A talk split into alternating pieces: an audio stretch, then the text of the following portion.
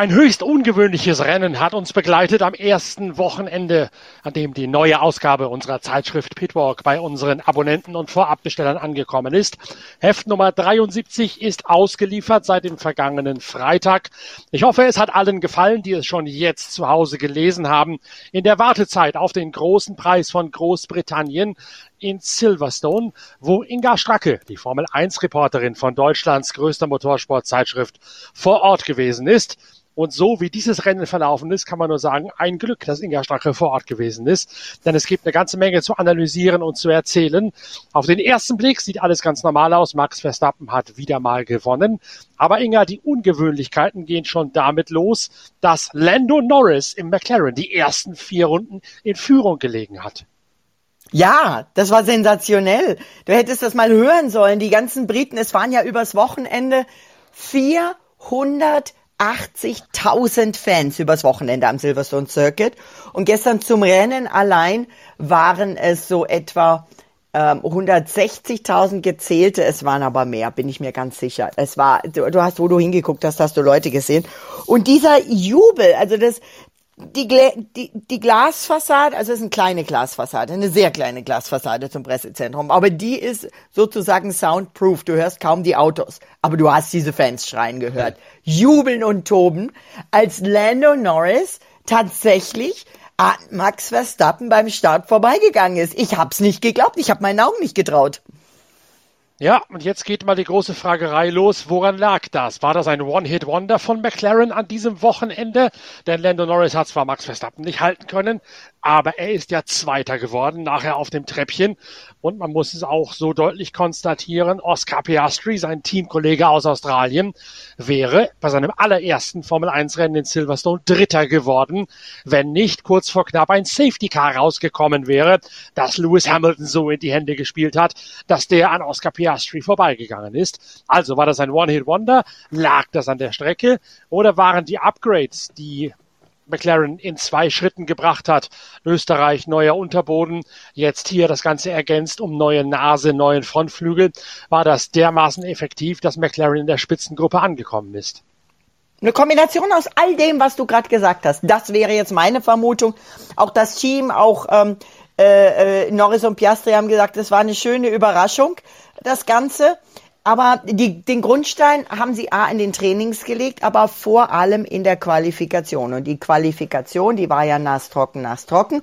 So ein bisschen, also das, da, da ging es immer mal ein bisschen her. Dann gab es auch äh, etliche Vorfälle, wie zum Beispiel einen Max Verstappen, der sich in der Quali ein bisschen viel Gas gegeben hat und den Frontflügel an der Boxenmauer kaputt gefahren hat. Ja, es war alles geboten.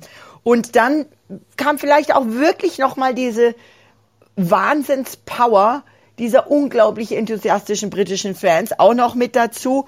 Ähm, du sahst überall Orange. Aber diesmal war es nicht das Orange der Supermax-Fans, sondern diesmal war es das Papaya der McLaren-Fans. Und das fand ich ganz interessant. Ich habe mehr Orange gesehen als jede andere Farbe. Das heißt, McLaren hat unglaublich viele Fans an diesem Silverstone. Ach, jetzt kriege ich auch noch einen Knoten in die Zunge. Silverstone Circuit weil natürlich Lando Norris als Engländer die Massen begeistert. Der ist der nächste kommende Superstar im Motorsport verrückten England. Das weiß man, wenn man ihn in der Formel Renault im Team von Lars Kaufmann beobachtet hat. Also schon seit Jahren, Jahren habe ich diesen Lando Norris auf dem Radar. Nicht zuletzt äh, wegen auch seiner unkonventionellen Art bei der Siegerehrung den Champagner zu entkorken. Das hat er nämlich auch in der Formel Renault schon genauso gemacht, wie er es heute macht. Einmal die Flasche mit Schmaches auf den Boden krachen, sodass der Korken oben förmlich raus explodiert. Das hat er auch schon bei Jupp und Lars Kaufmann perfekt perfektioniert in seinen Formel Renault Zeiten da. Klar, dass der natürlich jetzt die Massen bindet, die Massen begeistert. Das wird irgendwann einmal der legitime Nachfolger von Lewis Hamilton. Ja, und das ist das Witzige, weil ja eigentlich alle immer gesagt haben, George Russell, George Russell. Und ich weiß nicht, ob du dich erinnerst. Ich habe vor, als die, als die beiden anfingen, habe ich gesagt, irgendwie der George, der ist clean und, ja, ja. und, und ähm, passt ins Schema und ist gut aber irgendwie ist dieser leicht verrückte, sympathisch verrückte Lando Norris ähm, wäre jetzt, wenn ich auf einen von den beiden setzen müsste, mein Favorit. Der, der hat sowas wirklich unkonventionell, passt genau. Das passt genau auf ihn drauf, also auf seine Beschreibung. Damit passt er ja auch zu McLaren gut dazu. Und ich finde auch dieses herrlich junge, die junge Kombination von ähm, Norris und Piastri, der ja als Australier schon auch von den Briten, wenn er denn vorne ist, gerne mal adoptiert wird, gehört ja zum Commonwealth dazu. Ja, je nachdem. Das kommt immer darauf an, wie man es gerade trifft. Nicht? Wenn man aus Australien hat man ja auch gerne mal die Rivalität zwischen den Aussies und den Pommis, aber wenn es gut läuft, dann sind natürlich die Pommis durchaus bereit, den quasi als Adoptiv-Pommi mit, mit anzuerkennen. Ganz genau, ganz genau. Wie wie es denn reinpasst. Nein, aber ich glaube, nochmal auf deine Frage zurückzugehen, ähm, die Strecke, ähm, die Upgrades, definitiv, was man dieses Jahr merkt, ähm, in diesem wahnsinnig kompakten. Wir haben ja zwei extrem kompakte, enge Felder, die auch immer wieder eine Schnittmenge haben. Vorneweg Verstappen. Und da kommen wir auch noch dazu, dem muss man auch Respekt zollen. Aber direkt hinter Verstappen und diesmal sogar beim Start vor Verstappen ähm, ist eben dieses wahnsinnig enge Mittelfeld. Ähm, und da ist alles drin. Da ist ein Paris drin, der auch eine starke Leistung von Startplatz 15 war es, 16, ähm, vorgefahren ist auf Rang 6. Aber hätte er die Quali nicht verwachst, dann wäre auch er vielleicht auf dem Podium gewesen. Und das ist genau der Knackpunkt.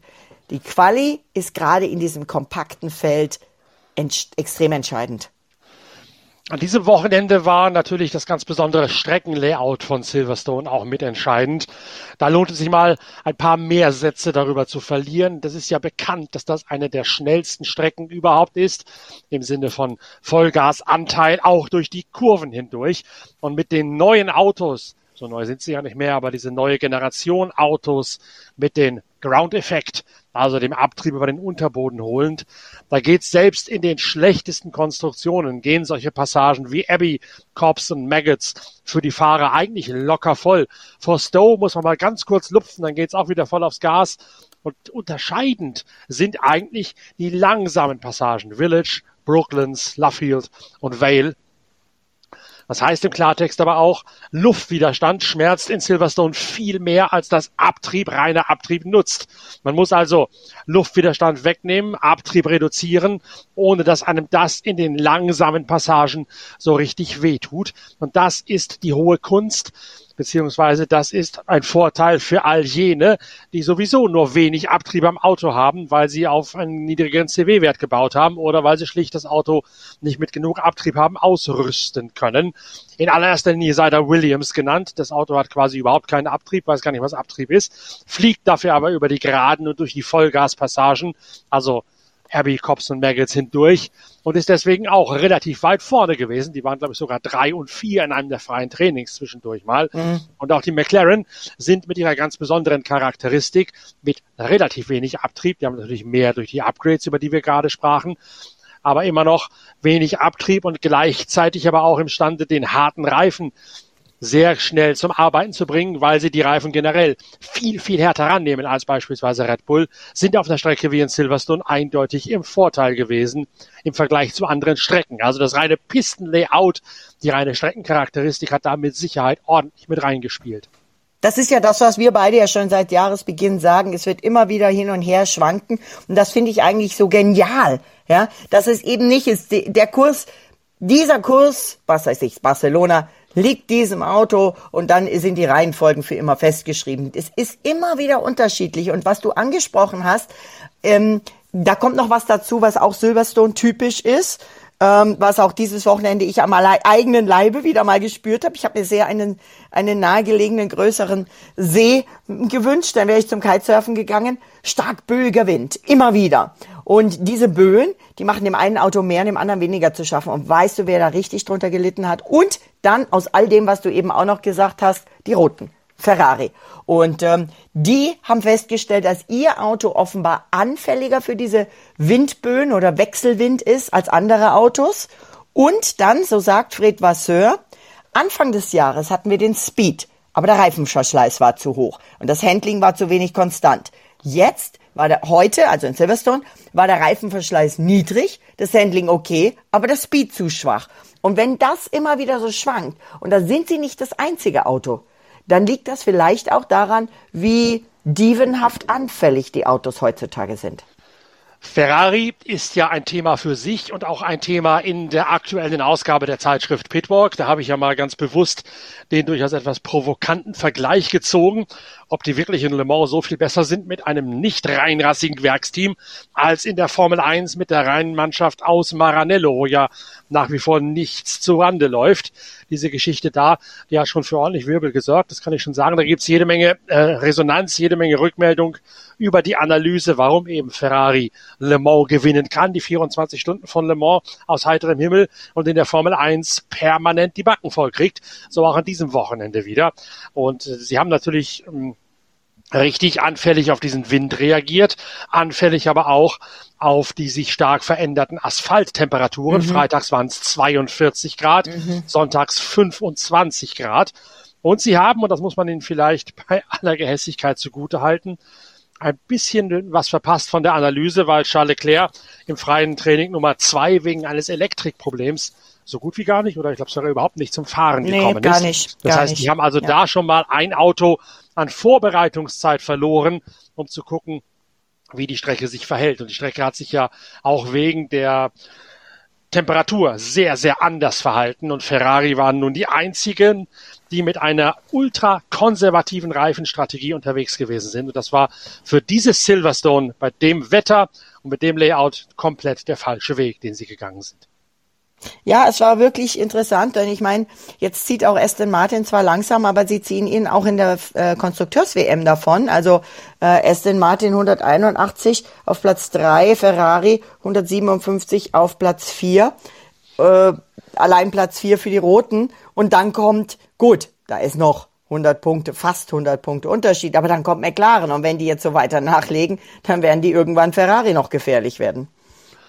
Ja, und McLaren, wie gesagt, diese Upgrade-Pakete, die es dort in zwei Etappen gegeben hat, Österreich und jetzt Silverstone, die sind zumindest so verheißungsvoll, dass selbst Toto Wolf, der Mercedes-Teamchef, gesagt hat, das war ein Schritt von bummelig einer Sekunde, den die gut gemacht haben über eine Runde hinweg.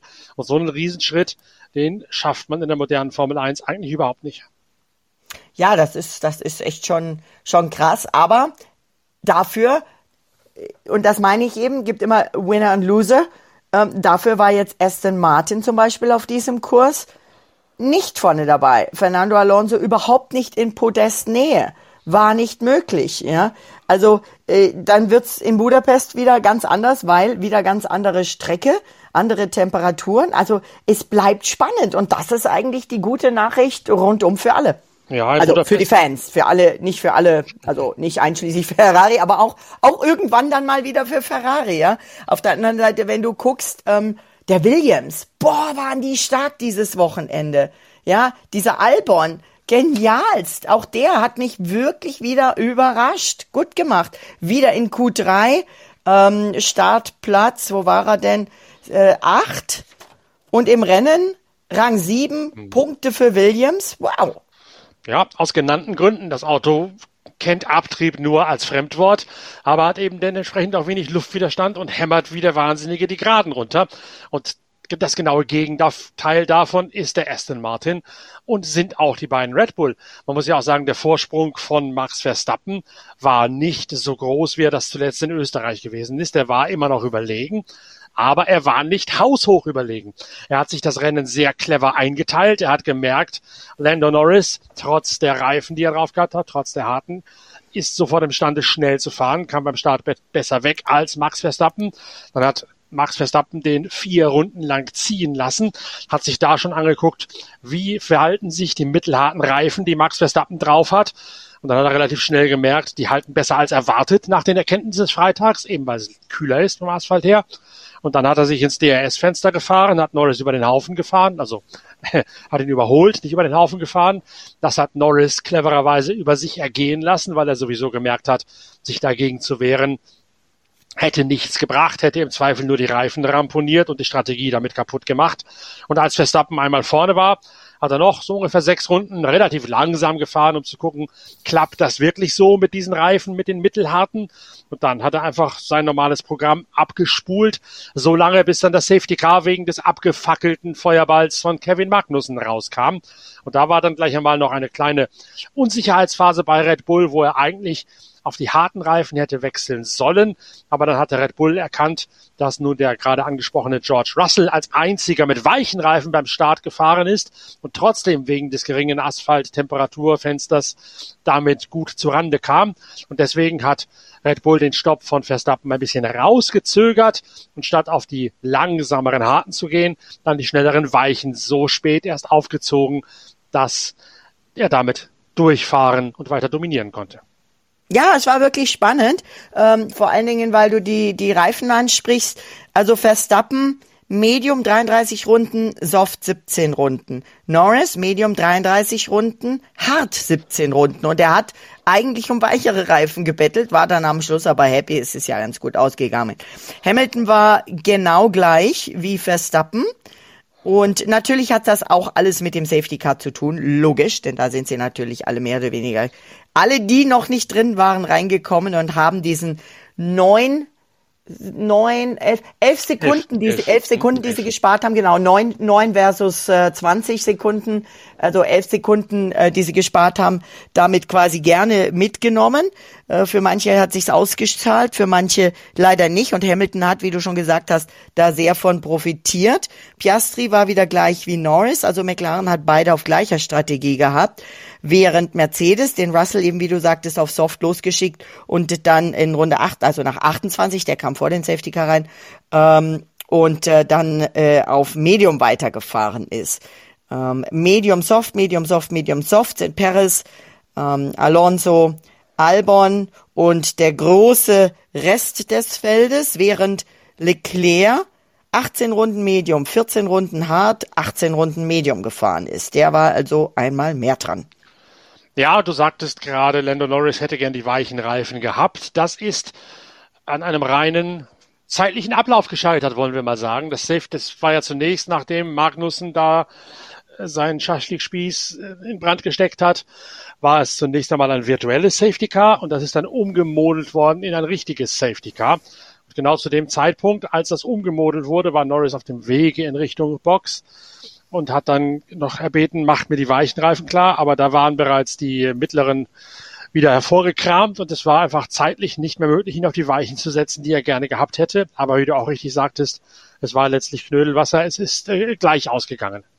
Ja, und das zeigt ja auch, also weil du sagst mittleren, es waren tatsächlich die harten, mit denen er am Schluss gefahren ist. Okay. Ähm, das zeigt aber auch, dass der McLaren sogar mit den harten äh, Reifen gegen die anderen mit Softreifen mithalten konnte. Und auch das ist beachtlich, denke ich. Weil du nochmal, weil du den Schaschlikspieß angesprochen hast, das macht natürlich unserem lieben Nico Hülkenberg auch Sorgen, denn es ist jetzt nicht das erste Mal, dass es ein solches oder ein ähnliches Problem bei Haas gibt.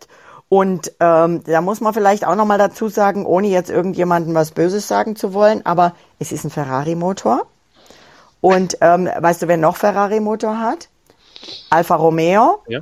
Und auch die hatten dieses Wochenende Probleme. Joe Guan Yu, ich gucke ja immer sehr auf die Schweizer, weil ich ja auch ähm, jeden Freitag und jeden Montag im, und an anderen Tagen auch regelmäßig bei Radio 1 in Zürich auf Sendung bin, bei Marc und Dani. Und da gucke ich halt immer auch gezielt auf die Schweizer. Joe Guan Yu konnte das dritte Training überhaupt nicht fahren. Dem hat äh, auch da viel Trainingszeit gefehlt. Ähm, bei Valtteri Bottas gab's in der Quali Probleme. Der hat's zwar gut und eigentlich locker sogar in Q2 geschafft. Ähm, und dann ist das Auto stehen geblieben. Und nicht nur ist das Auto stehen geblieben, sondern sie hatten dann auch noch ein Problem mit dem Spritventil was dazu geführt hat, dass die vier ähm, aus diesen technischen Gründen nicht den notwendigen Liter Sprit zum Testen rausholen konnte und den lieben Walteri, der dann wenigstens als 15. gestartet wäre, aber eben disqualifiziert hat und er musste als 20. starten. Das ist alles suboptimal, wenn nicht, äh, und suboptimal ist schon sehr, sehr, sehr diplomatisch ausgedrückt, oder?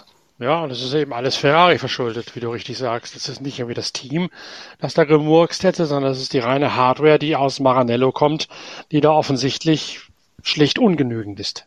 Vermuten wir mal, vermuten wir mal. Also es gibt keine äh, äh, offizielle Bestätigung. Würde auch keines der Kundenteams sagen, hey, ähm, ja, unser ja. Ferrari, das würden die auch nie sagen, wenn es so wäre. Aber es ist schon auffällig, oder? Da, es ist natürlich auch so, ähm, dass äh, wir sind, wir haben jetzt zehn Rennen schon gefahren.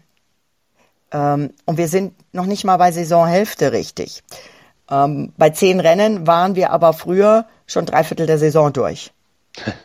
äh, und man merkt jetzt natürlich schon auch Verschleiß. Ist auch klar, oder?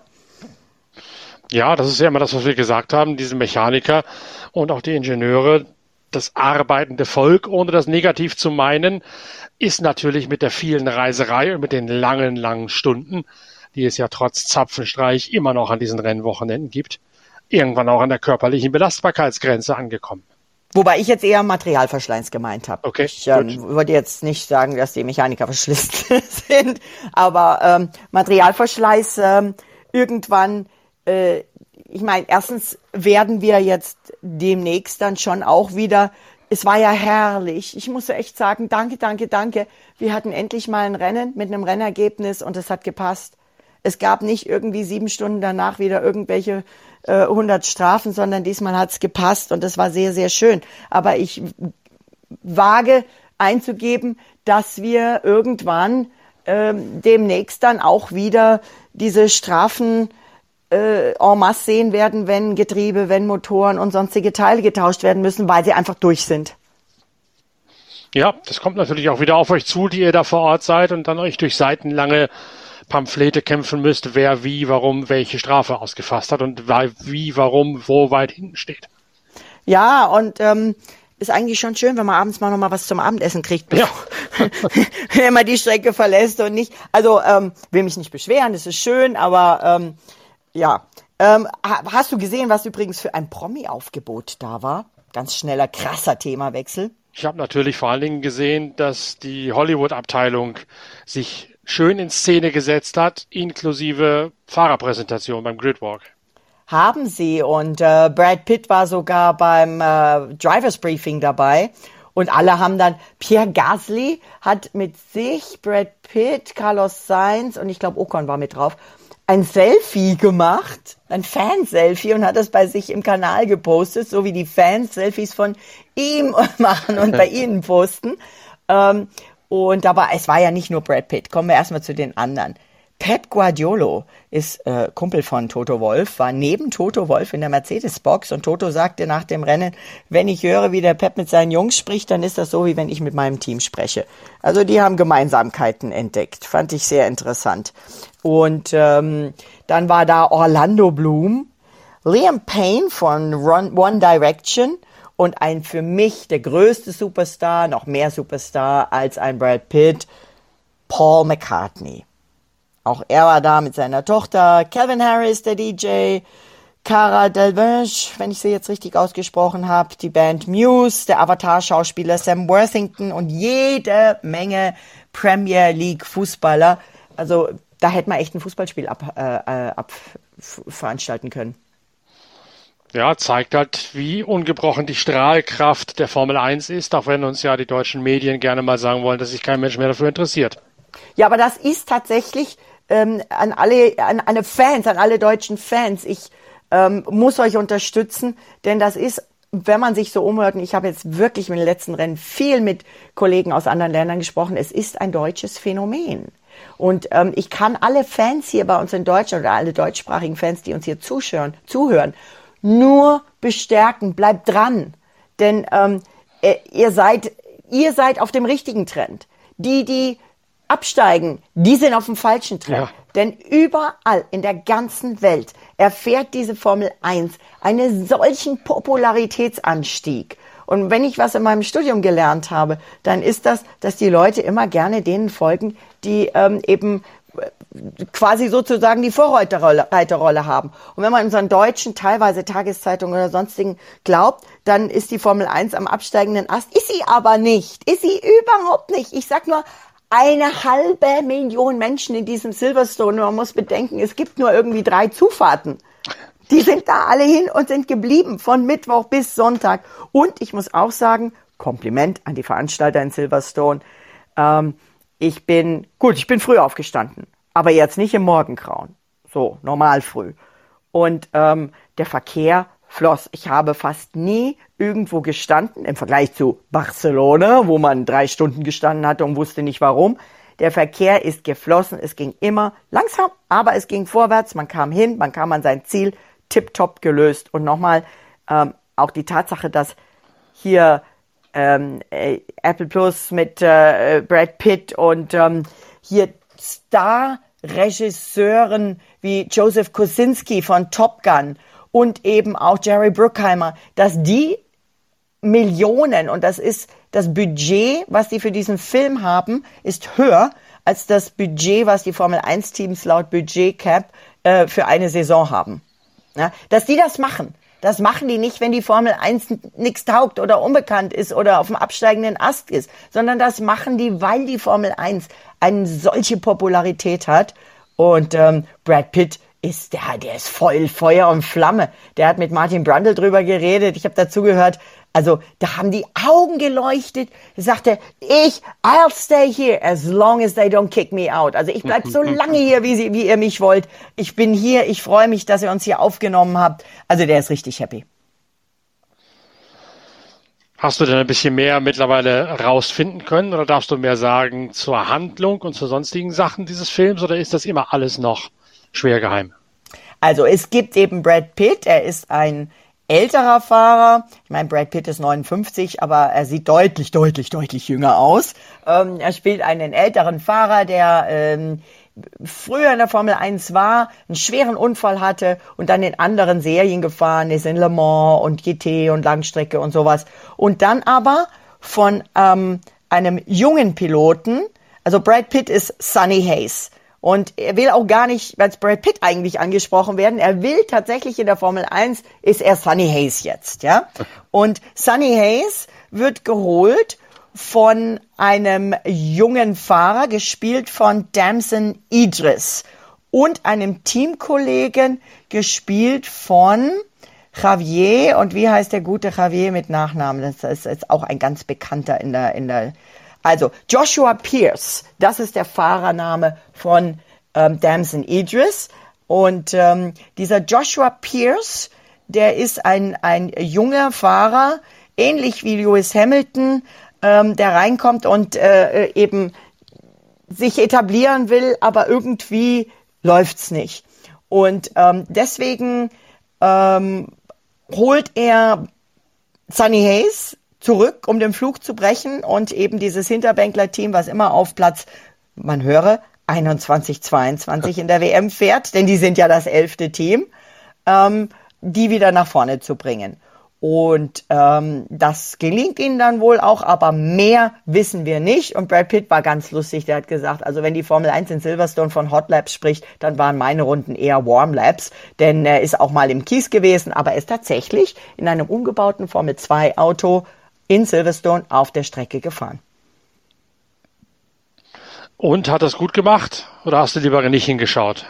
Doch, hat er gut gemacht. Und also ganz ehrlich, ich habe mir die Box angeschaut mm, und äh, es waren viele von uns da. Ja, also immer mal wieder konnte man reingucken. Und ähm, sie haben am Donnerstag haben sie uns auch wirklich gucken lassen und da waren auch Teamchefs da. Zum Beispiel ein, ein Mike Crack, ja, der zu mir gesagt hat, ich habe mir das angeschaut, das, hat, das sieht aus wie ein echtes Team, professionell. Das Einzige ist, Irgendwo bei Twitter tauchte, ich weiß gar nicht, ob es echt ist, tauchte dann ein Foto von einem Telemetrie. Ähm, Bildschirm auf, den wohl irgendjemand anscheinend abfotografiert hat. Wie gesagt, ich bin da vorsichtig, weil eigentlich durften wir ja nicht fotografieren. Und da waren dann irgendwie ein, eine Durchschnittsgeschwindigkeit von 350 kmh oder irgendwie sowas und eine Renndistanz von 5000 äh, Kilometern. Also da, da stimmten die Zahlen nicht ganz. Vielleicht ging das auch bei der Umrechnung von Meilen in Meter, Kilometer um äh, irgendwie verloren. Aber ansonsten, die haben also graue Teamkleidung, wo das AP, APX, also APX, das Logo des Teams, Apex, haben wir ja schon drüber gesprochen, drauf ist. Die laufen ganz geschäftig im Fahrerlager rum. Die haben ein Boxen-Setup, das sieht aus wie jedes Formel 1 Team. Kein Wunder, sie haben ja auch Mercedes AMG, die ihnen helfen und die Autos umgebaut haben. Und Lewis Hamilton als Produzenten mit an Bord. Und der Lewis, das hat auch der Brad Pitt gesagt, der Lewis schaut akribisch drauf, dass hier die Formel 1 positiv dargestellt wird und nicht in Dreck gezogen wird und dass alles seine Richtigkeit hat und es irgendwie ein authentischer Film ist. Wann gibt es den eigentlich? Ist das schon bekannt? Das sagen sie nicht. Ähm, sie sagen auch nicht, wie es ausgeht. Sie sagen auch nicht, wie lange sie drehen. Aber sie werden vor allem in der zweiten Saisonhälfte immer mal wieder dabei sein. Ich glaube, ähm, die hatten acht Slots, acht Zeitslots an einem Wochenende wie Silverstone, wo ja unendlich viele ähm, Rahmenrennen auch fahren. Ähm, acht Slots, in denen sie ihre Runden gedreht haben. Und ähm, Brad meinte, Pitt meinte so, also wie mit diesen Kameras, die ja überall im Auto eingebaut sind, die Geschwindigkeit dargestellt wird, sei unglaublich. Und ich hoffe ja, dass wir dann künftig vielleicht auch ähm, ein bisschen davon abhaben können im normalen Rennfeed, wenn das mit diesen Kameras so unglaublich toll darzustellen ist. Das nächste Rennen ist jetzt in Budapest, du hast es gesagt, da sind völlig andere Bedingungen gefragt. Da geht es maßgeblich um maximalen Abtrieb und möglichst viel Geflügel aufs Auto drauf zu tun, genauso wie in Monaco. Und dann ist ja die Frage, wer kann dann hinter Max Verstappen wieder reüssieren? Oder kann dann vielleicht sogar jemand vor Max Verstappen reüssieren? Lass mich mal auf diesen Max Verstappen bitte noch eingehen. Also man muss ja wirklich Hut abziehen, auf die Knie gehen. Ähm, also echt, klar, man kann natürlich drüber schimpfen. Und ich hatte jetzt auch von meinen Radiomoderatoren die Frage, ähm, schadet die Dominanz von Red Bull und Max Verstappen der Formel 1? Äh, meiner Meinung nach liegt das im Auge des Betrachters. Ich glaube nicht, dass es ihr schadet, denn dahinter haben wir extrem packende, richtig gute Rennen. Wir haben immer irgendjemand anders vorne. Alonso, jetzt McLaren, dann wieder Hamilton kommt mit Mercedes wieder weiter vor. Dann Ferrari will auch mal wieder nach vorne. Also da geht's richtig und auch im, dahinter diese ganzen Teams. Da ist ja, da sind ja Kämpfe und Wahnsinn, ja. Aber Max Verstappen, der wirklich zementiert seinen Ruf als Legende und es ist eine Ehre, sag ich jetzt einfach, dabei sein zu können, das live miterleben zu können. Hatten wir ja schon mal mit Schumi. Ähm, da haben auch viele gesagt, oh, der dominiert alles. Das waren aber dann vorwiegend die Engländer, die das gesagt haben. Ähm, sein 43. Sieg. Der erste Red Bull-Sieg in Silverstone seit 2012 der achte Verstappen-Sieg im zehnten Rennen, der sechste Sieg in Folge. Und das ist erst fünf Piloten in der 70-jährigen Geschichte der Formel 1 gelungen. Er hat jetzt 99 Punkte in der WM mehr als der zweitplatzierte sein Teamkollege Sergio Perez. Und ähm, dann noch eine ganz witzige Statistik. Der Max hat mit seinen 255 Punkten 52 Zähler mehr als Mercedes. Das heißt, wenn, wenn der Max ein Team wäre, ja. dann wäre er jetzt Zweiter in der Teamwertung. Hinter seinem Red Bull-Team. Eine sehr witzige Art und Weise der, der Interpretation einer Statistik, aber doch auch sehr deutlich, ja. Ähm, und ähm, ja, einfach gigantisch. Er ist ein Gigant, muss man einfach sagen. Naja, und jetzt ist natürlich die Frage, ist es das wert, sich darauf einzulassen und zu sagen, wir erleben gerade, wie Sportgeschichte geschrieben wird? Oder findet man das langweilig? Und das liegt dann, glaube ich, nicht so sehr im Auge des Betrachters, sondern liegt tatsächlich daran, aus welcher Ecke er eigentlich kommt. Wenn er natürlich dramatische Rennen sehen möchte und Action ohne Ende und Überholmanöver sondersgleichen, dann ist das natürlich äh, totlangweilig. Aber wenn man mal schaut, aus dem Motorsportbegeisterten, vielleicht sogar dem allgemeinen Sportbegeisterten, dann merkt man natürlich, dass in einer solchen Phase gerade epochemachendes passiert. Und das gibt's immer wieder. Du hast Michael Schumacher angesprochen. Das war im Rallye-Sport so, als Sebastian Loeb alles gewonnen hat. Das ist im Speedway gerade so mit Bartosz Zmarzlik, der da gerade den Fahrstil neu erfindet und die, die Parameter verschiebt und entsprechend von Sieg zu Sieg eilt in der Formel 1 mit Max Verstappen, aber natürlich auch in anderen Sportarten. Wenn man sich anschaut, wie Bayern München über lange Zeit die Fußball-Bundesliga dominiert hat, wenn ja. man sich anschaut, wie der englische Fußball sich entwickelt hat von einer Hobbyveranstaltung, das ist vielleicht ein bisschen böse gesagt, aber hin zur industrialisierten durchorganisierten Boom und Wirtschaftsveranstaltung. Es Tennis. ist eigentlich Tennis, Tennis, genauso. Ich hatte jetzt auf dem Rückflug von, von Silverstone, hatte ich zwei Damen, die waren nur in London, um äh, aus Deutschland extra hingeflogen, um nach Wimbledon zu gehen. Und äh, dann, dann hat ein Federer äh, oder äh, ja, Djokovic, schaden die dem Tennis? Nein, sie schaden ihm nicht. Eben, das ist halt die Frage zu sagen, will ich nur unterhalten werden? Bin ich Sportfan?